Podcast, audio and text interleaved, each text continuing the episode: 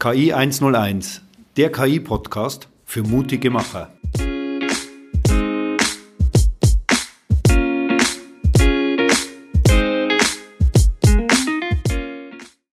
Herzlich willkommen zu unserem Podcast KI 101. Mit mir dabei ist wieder der Reinis. Hallo Reinis. Servus. Reinis, wir hatten ja das letzten Podcast mal über den Betrieb und Integration von KI in unternehmerischen Alltag gesprochen. Heute wollen wir uns dem Thema Daten und Digitalisierung noch mal ein bisschen annähern ja. und ähm, solchen Themen wie Edge of Convergence. Ui. Ui.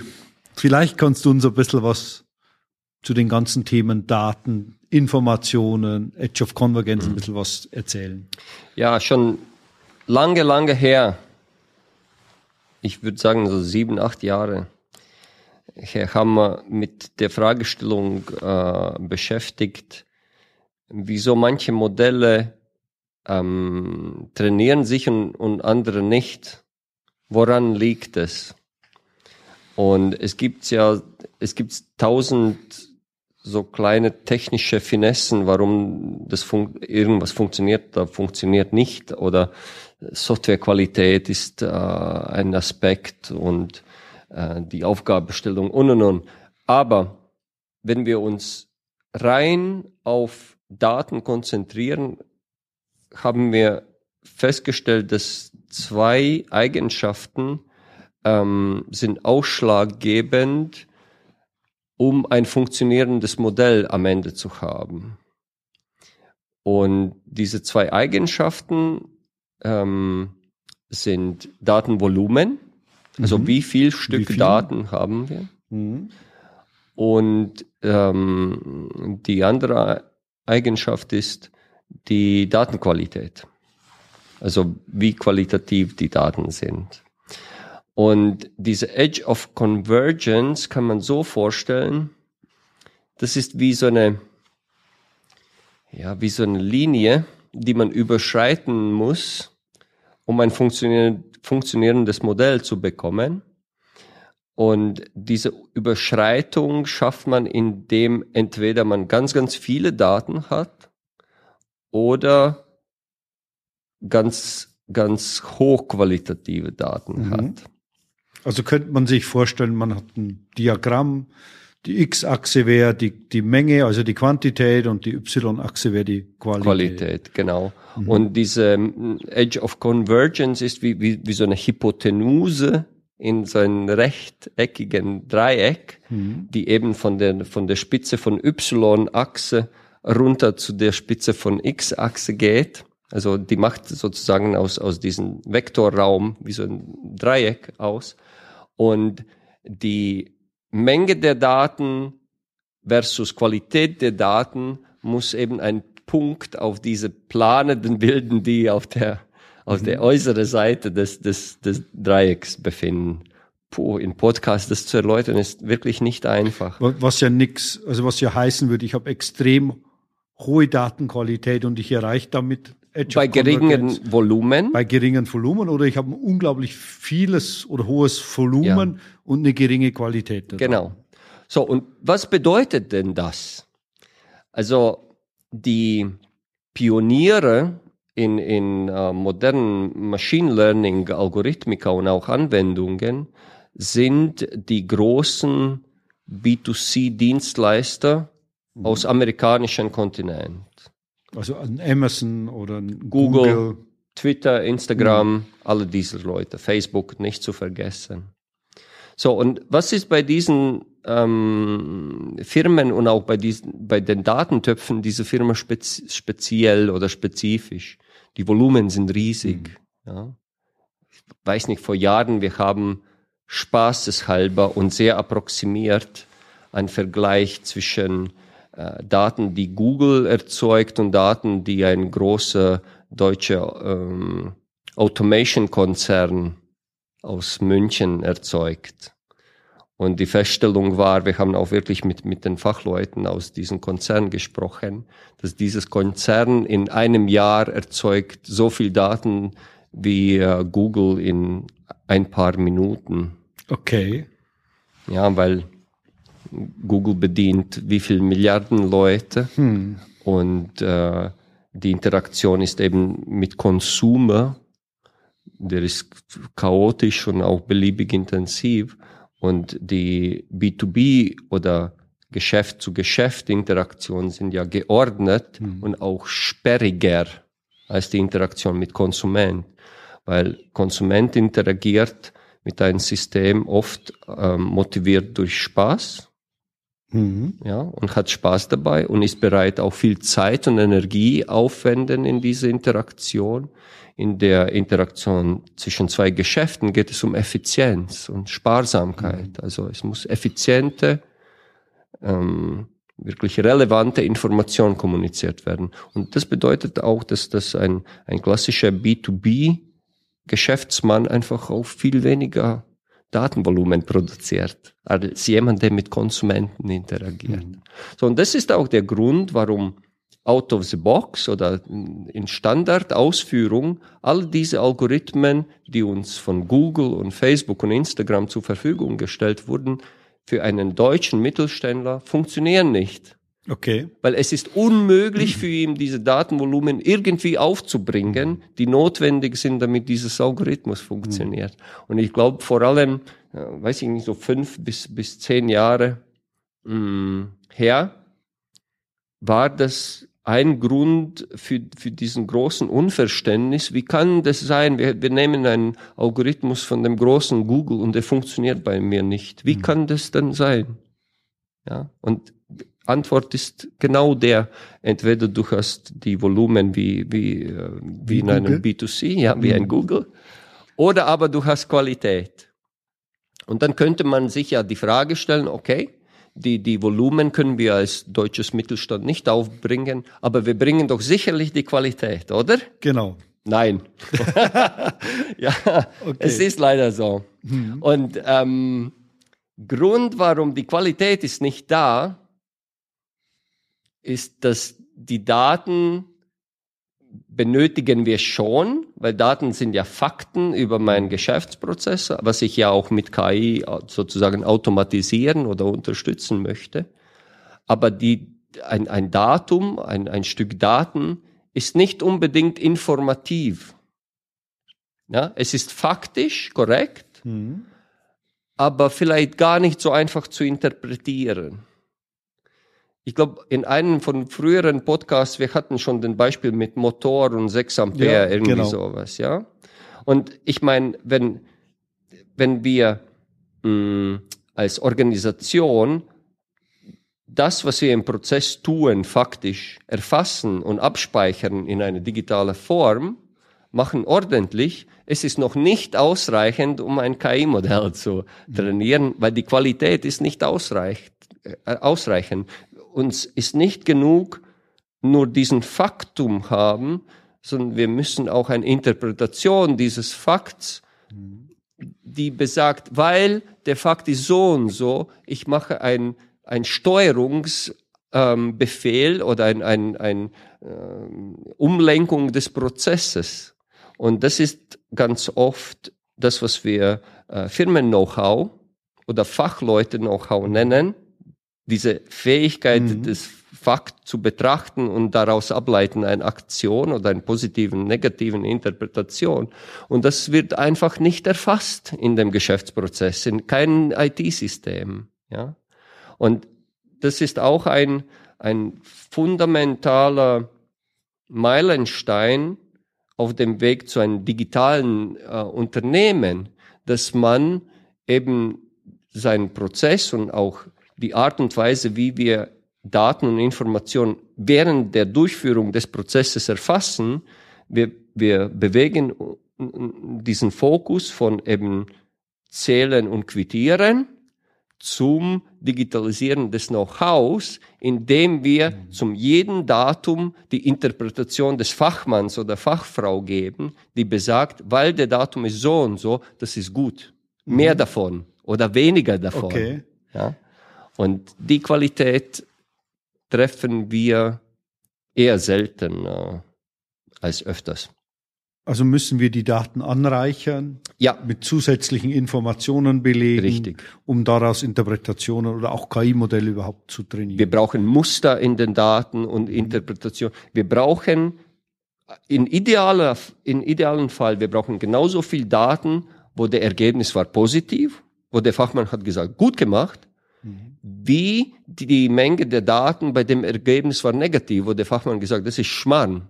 Weil nur durch beide Muster, durch positiven und negativen Muster, ist die Maschine in der Lage, reellen Weltkonditionen zu trainieren. Wenn wir Maschine mhm. trainieren nur mit guten Mustern, was lernt die Maschine? Dass eigentlich Welt ist rosa-rot und es passiert nichts Böses. Die lernt niemals, mhm. dass äh, 0 Ampere bedeutet, dass der Motor steht, weil sie hat jemals nur die Daten mit 6 Ampere gesehen.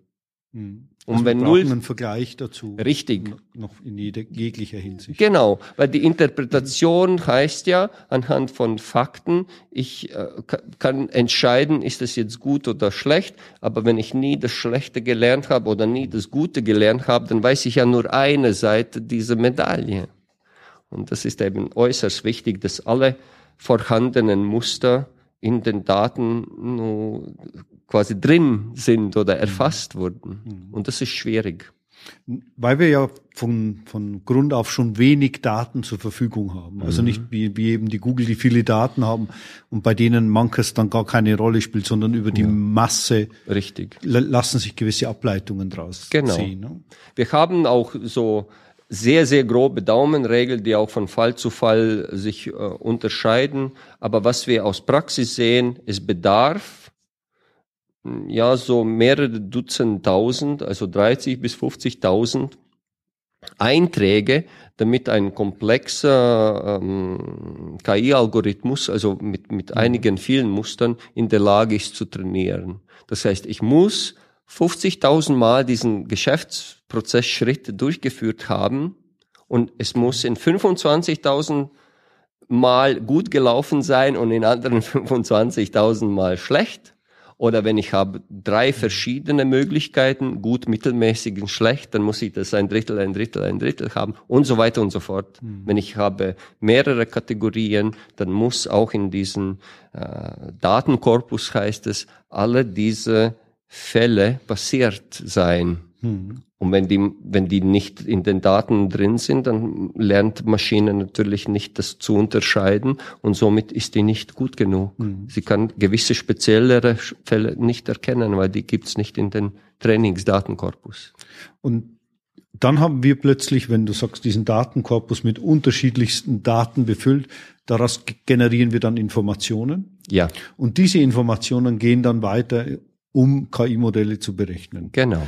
So, jetzt, das ist ja, ich glaube, gut erklärt, wie, wie du das jetzt machst. Mhm. Jetzt, jetzt, gehen wir ja diesen, oder wollen ja heute ja mal diesen Schritt mal nochmal weitergehen in die Datenprodukte. Ja, das so. ist ganz, ganz spannend und ganz frisches Thema.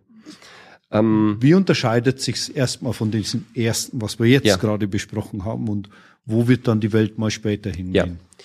Produkt kommt ja von Produktivieren oder Produktion. Und das impliziert auch Fähigkeit zu replizieren oder allgemein verwenden. Ein Produkt können wir, äh, wir geben nicht nur Michael und Michael sagt Danke, ich kann das nutzen, sondern dieses Produkt können wir auch Reines geben und Reines kann genauso dieses Produkt nutzen. Mhm. Oder äh, wir können dieses Produkt auch den Stefan oder den Florian geben und die können auch genauso dieses Produkt nutzen. Ja? Wenn wir haben etwas, was ausschließlich Michael nutzen kann, dann ist das sehr speziell und wir nennen das das Projekt, ein Sonderprojekt oder Sondererzeugnis von mir aus. Ja? Mhm. Und Stand heute, Großteil alle Datenkorpora oder Datentöpfe sind zu speziell.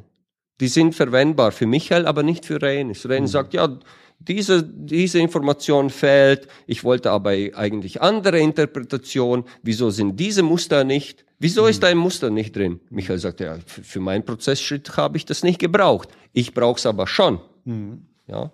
Und indem wir diese Datentöpfe so aufwerten, dass wir den Kreis der Nutzer auch erhöhen können, ähm, können wir zum einen ganz mit anderen Ressourcen und Aufwand diese Datentöpfe entwickeln. Das ist eine Seite. Mhm. Und äh, dementsprechend, wir haben auch dann im Nachhinein viele Nutzer, die vielleicht auch bereit sind, für diesen Aufwand, dieses Datenprodukt zu erzeugen, auch uns zu entlohnen, in welcher auch immer okay. Äh, Form. Und der andere Aspekt ist, wenn man über Daten als Produkt nachdenkt, dann ähm, möchte man ja auch dieses Produkt irgendwie kommerziell verwerten, verkaufen oder mhm. irgendwie mhm. Bartergeschäfte von mir aus machen, äh, wie vor äh, 100 Jahren. Und ich meine, diese, diese mm, Nährboden, um das zu machen, ist schon da. Weil wenn wir sagen, okay, ein durchschnittlicher mm, europäischer oder deutscher Mittelständler hat nicht so große Volumen. Das heißt, es, es kann gut sein, dass der Datentopf, den er hat, nicht die alle notwendigen Muster beinhaltet. Mhm. Dann wäre doch gut, wenn er könnte mit seinem äh, Teil des, der Daten zu einem Kollegen, vielleicht Wettbewerber, vielleicht auch nicht, weiß ich nicht, mhm. oder aber Lieferanten. zu oder Lieferanten oder zu jemandem gehen und sagen, guck, ich habe die linke Seite der Daten, du hast rechte Seite von der Daten, mhm. lass uns austauschen und wir beide haben dann einen kompletten Datenprodukt, mit dem wir qualitative oder dann auch einfach konvergierende KI-Modelle trainieren. Wäre das nicht schön? Ja. Mhm. Und die Frage ist, okay, warum das bisher nicht passiert ist, weil vielleicht man hat nicht diese Bewusstsein, äh, wie ich diesen Datentopf, der aus meinen Geschäftsprozessen entstanden ist, auch wirklich utilisieren kann oder mhm. kommerziell mhm. utilisieren kann. Also für mich auch der, der, Austausch ist ja auch kommerzielle Transaktion, weil der Lieferant gibt ja auch etwas, was seins ist, mir. Ja. ja das hat einen Wert und ich mhm. gebe auch natürlich dann, dann mein Produkt.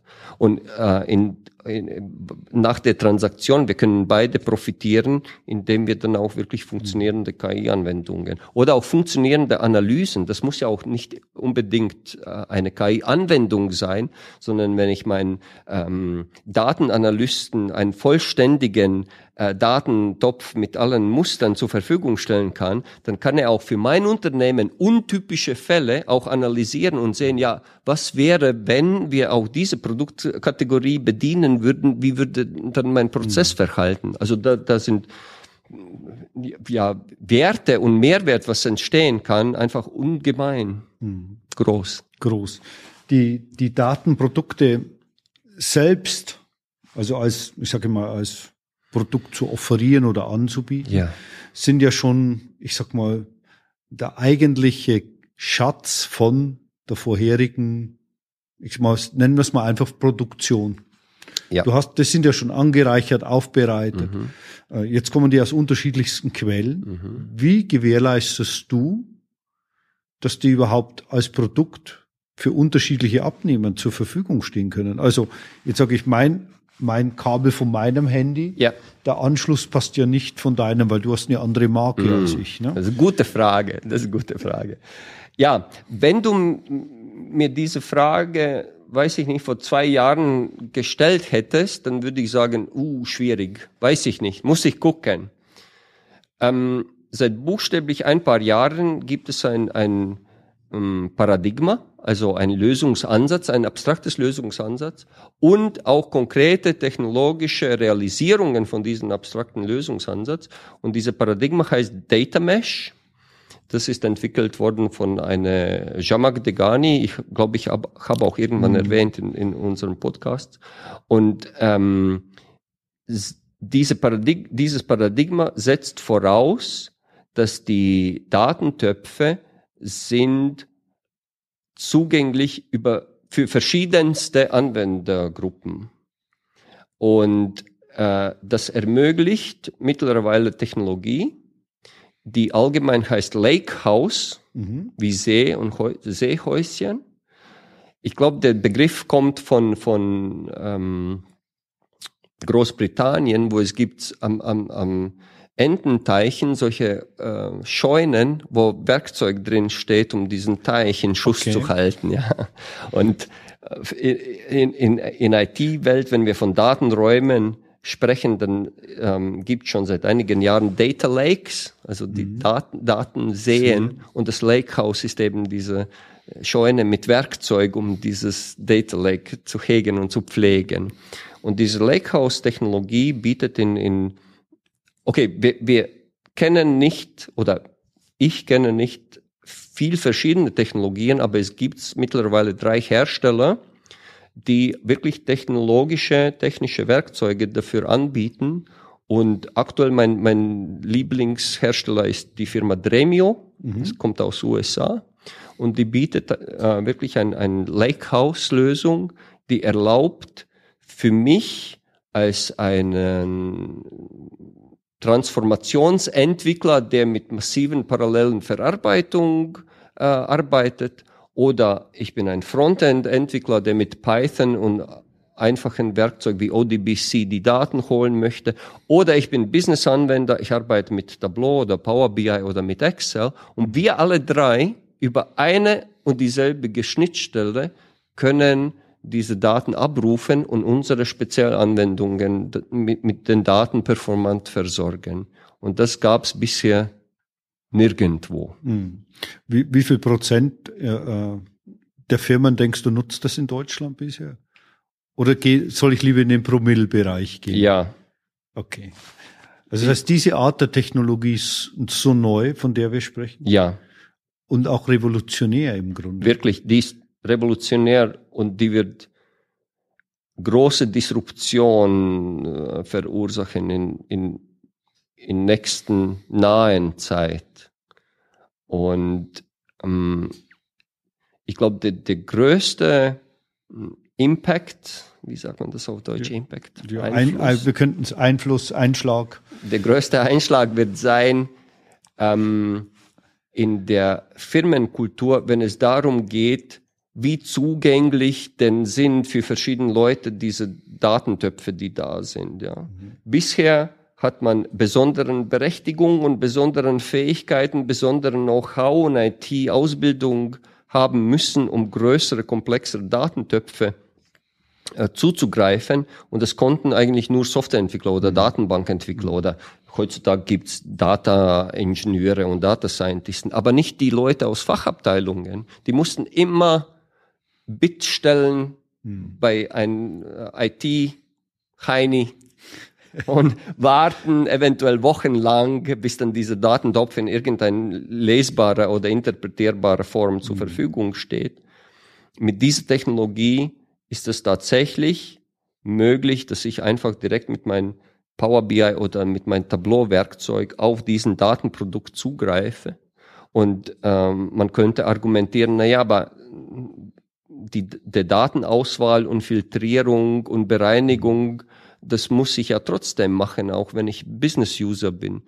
Wenn wir im Hintergrund nicht einfach lose, schlecht strukturierte oder schlecht aufbereitete Datentöpfe haben, sondern Datenprodukte, dann hat auch dieser Datentopf ausreichende Qualität, damit ich nicht mit Bereinigung, Normalisierung, Transformation von Daten noch mich beschäftigen muss als als Business-Mitarbeiter oder als Fachabteilungsmitarbeiter, sondern das, was ich bekomme, ist qualitativ hochwertig. Mhm. Eins, äh, ist das auch aktuell oder ist das, ähm, weißt du, ich, ich habe ich früher mal immer so Daten bekommen oder Zahlen bekommen, mhm. haben die ja immer einen Zeitstempel drauf. Ja. So, und bis manchmal Auswertungen auf dem Tisch lagen, waren zwei Wochen vorbei. Das heißt, die Daten waren ja. wieder nicht aktuell. Ja. Und im Grunde war das wieder nett, dass ich Daten oder, oder Auswertungen von vor zwei Wochen hatte. Aber um, ich sag mal, ist und in die Zukunft zu schauen, waren es manchmal schon nicht mehr zu gebrauchen. Ja. Um das mal nett zu sagen. Ich glaube, das ist, sich, ändert sich das mit dieser Technologie? Ja, mit dieser Technologie ändert das schon. Ich kenne persönlich aber noch keine Firma, die das erfolgreich umgesetzt hat. Und wenn irgendeiner von Zuhörern arbeitet für so eine Firma, ich glaube, einen der nächsten Podcasts sollten wir mit diesem Mann oder mhm. Frau machen, okay. weil das würde mich sehr, sehr interessieren, welche Firma das geschafft hat und wie die das geschafft mhm. haben. Weil das ist wirklich ein ganz, ganz großer Brocken dieser, diese mhm. Geschichte. Datenprodukte. Datenprodukte. Datenprodukte. Ja, also ich, ich stelle mir ja vor, die, die größte Schwierigkeit ist eigentlich, diese unterschiedlichsten Quellen auf, auf den Stand zu bringen, wo du eben so ein Datenprodukt herbringst. Ja. Also ein Unternehmen, wir haben SAP. SAP gibt's in unterschiedlichsten Ausprägungen. Selbst da ist nicht immer alles miteinander verbunden, Ja. weil es ein EWM extra gibt. Oder dann, wenn du ein Qualitätsmanagementsystem ist meistens standalone in den Mhm. Firmen nochmal zusätzlich, Ja. das kommt von, was weiß ich, von Siemens oder Ja. sonst irgendwoher, nicht verbunden mit Lieferungen von, Ja. also du hast ja so viele unterschiedliche Quellen Mhm. und manche arbeiten ja noch mit Excel auch, Ja. dokumentieren da auch drin und Gibt's alles? gibt's alles. Und Ja. letztens geht's ja darum zu sagen, ja, jetzt habe ich eine Lieferung bekommen. In welcher Qualität war die eigentlich, wenn später mal im Fertigungsprozess irgendeine Reklamationen auftauchen? Also solche einfachen Sachen gibt's ja schon riesen Herausforderungen. Richtig. Und diese Herausforderungen gibt's immer noch. Aber wie gesagt, die Technologie schreitet voran, auch was die Thema Anbindung verschiedenen heterogenen Datenquellen betrifft. Es gibt mittlerweile auch neue Entwicklungsmuster. Eine heißt Change Data Capture, CDC, kann man auch im Internet nachschlagen, was das ist. Und ich sehe auch, wie in buchstäblich im letzten Jahr, in diesem Jahr, sehr viel Bewegung in, in äh, diesen Bereich gibt, weil ich glaube, viele haben, sind auch etwas desillusioniert von Data Lake und Data Mart, also alle diesen mittlerweile schon klassischen Ansätze, die die Grenzen von einer Datenbank äh, sprengen und sagen, komm, lass uns alle alle Quellen in dem Unternehmen zusammenführen. Das ist ja der Einsatz von Data Lake. Man hat aber festgestellt, es gibt trotzdem die Schwierigkeiten. Die Quellen sind so verschiedenst und man kann die nicht einfach einbinden. Das funktioniert nicht und man kann die gar nicht abrufen, weil die Formate sind so kryptisch und menschenunlesbar. Und das ist eben das, was diese Paradigma von Datenmesh ähm, versucht zu adressieren. Und ich glaube auch persönlich, dass das ein sehr, sehr guter Ansatz ist. Und in nächster Zeit wird in diesem Bereich einfach sehr, sehr viel auch technische Innovation und konkrete Projekte, konkrete Produkte äh, herauspurzeln aus, aus IT-Welt. Und meiner Meinung nach ist, man sollte auch wirklich darauf Fokus legen und diesen Zug auch nicht verpassen sollen. Braucht's extra Leute dafür? Ähm, vom Profil her, wo du sagst, Mensch, hier, ich muss in meinem Unternehmen, weil wir haben ja, wir, wir sprechen ja für Unternehmer, brauche ich in meinem Unternehmen spezielle Menschen, die das dann mit implementieren können oder auch mal Ja. andenken? Oder sagst du, gibt's vielleicht bestehendes Personal, was man dann nehmen könnte, wo sich vielleicht mit so Data Lakes schon in der Vergangenheit mehr Ja. beschäftigt haben? unabhängig von Demogra demografischen Situation in Deutschland. Es gibt einen, einen Titel für, für diese Art der Menschen, das heißt Data Engineer. Das ist jemand, der mit eben diese Datenstrukturen und Infrastrukturen, Integration und Transformation und Bereinigung und Aufwertung der Datentöpfe sich beschäftigt hat. Ich glaube schon, dass viele Firmen haben Leute bei sich, die das können. Vielleicht sind die einfach nicht an der richtigen Stelle oder haben andere Aufgaben aktuell. Ähm, aber für die, also bei den Kunden, mit denen wir aktuell zum, mit diesen Themen arbeiten, äh, wir finden immer fähige, fähige Mitarbeiter, äh, die auch das Thema begreifen und auch bereit sind mitzuwirken und auch tragen wirklich auch direkt dann bei, um äh, das Thema umzusetzen. Also ich glaube, jede Firma mit, mit IT-Organisation, die auch wirklich mit neueren Technologien sich beschäftigen, hat solche Leute. Mhm. Glaube ich einfach mal fest daran. Das ist schon mal gut. ja. Ähm, was, was du ja ansprichst, ist ja zu sagen, wir können da schon helfen.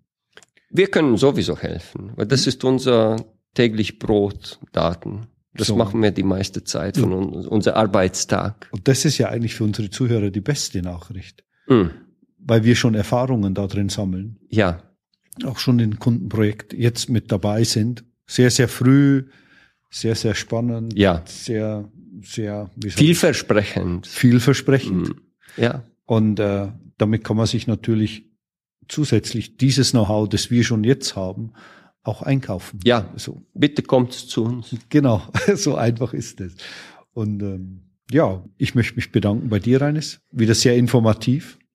Sehr klasse. Vielen Dank. Es hat mir auch sehr viel Spaß gemacht, Michael. Sehr schön. Dann bleibt für unsere Zuhörer noch, äh, machen Sie sich auf den Weg zur KI. Es braucht natürlich nur ein bisschen Mut für den ersten Schritt in die Welt des KI. Und jetzt natürlich auch in die Welt des Data Mesh. Mm. So ist es. So ist es. Vielen Dank. Danke. Und Servus. Servus.